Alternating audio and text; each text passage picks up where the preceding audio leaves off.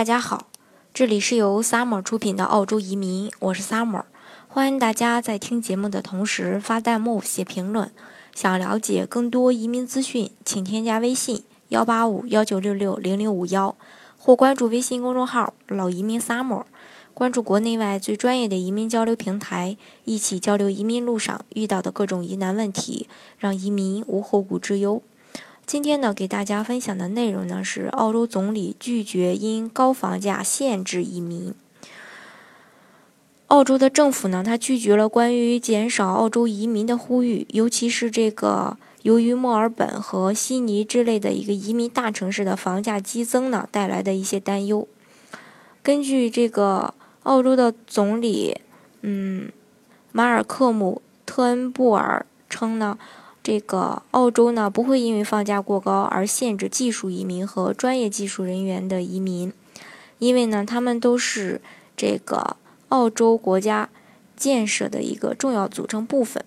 总理呢在回复采访时称，问题呢不在于设置一个随意性的目标数量，而在于如何得到世界上最优秀的人，来满足澳洲经济增长的需求，来帮助澳洲。发展经济，移民呢为澳洲的经济发展带来了非常大的活力和创造力的同时，由此引起的这个，嗯，房价增长争论呢也从没有停止过。澳洲大量的这个政治家和杰出的经纪人呢都认为，移民的大量增加使得这个房价不断飙升，导致了澳洲本土这个年轻家庭已经无力购买房屋。其实呢，确实如此。澳洲的一个这个，嗯，相关的最新嗯数据显示呢，澳洲首府城市的房价在过去的十二个月内呢增长了百分之十点七，其中呢，悉尼和墨尔本都处于领先的位置。在过去的十二个月，悉尼的这个。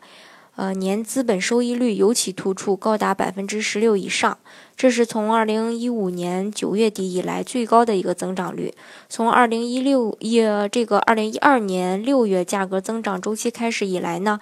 悉尼的房价累计增长了百分之七十点五。嗯，能够买一套带后院的房子呢，这是人们最基本的一个权利。主要是由于移民带来的人口大量增长。呃，现在呢。嗯，澳洲的年轻家庭呢，已经买不起房子了。企业家，呃，迪克史密斯这么说。澳洲的，但是呢，这个澳洲的这个移民委员会最新的报告数据显示呢，到二零五零年，移民呢将会增加百分之二十一的这个低级技术人才的收入，将会为这个澳洲贡献，呃，一万六千亿的一个 GDP 的增长。二零一五到二零一六财政年呢，澳洲。嗯，共审批各类移民十九万人，其中呢，嗯，十三万人为这个急需的技术移民，包括这个独立技术移民和雇主担保移民，而绝大多数呢都是这个青壮年、高技术和这个高学历的人才。每次谈到政府应该意识到现在已经存在的住房，嗯。购买力危机时呢，官方都在实施着各种措施，在这个解决，例如这个免息住房贷款和城际高速公路等等，以便人们可以居住在郊区呢，也能很方便的上班。所以呢，大可不必担忧。然而呢，根据这个澳洲住房产业协会高级经理，嗯。他的观点呢，移民呢并不是这个房价增长的一个罪魁祸首，购买力不足的基本原因呢是在于供应方面的问题，比如说这个新的高税率、基础设施融资、土地批放过程慢，还有这个呃规划系统的一个瓶颈等等，可能是导致这个房价升高的一个最主要的原因。包括这个中国国内的一个市场来讲呢，房价的因素影响因素呢也都是多方面的。大部分澳洲人他埋怨移民炒高了房价，可能更多的只是个人心理上有些不平衡而已。所以呢，说移民导致这个房价呃升高呢是非常不科学的。这样呃这从而呢，我觉得也应该就是告诉大家，嗯，看待问题呢，其实要。客观、双面性，嗯，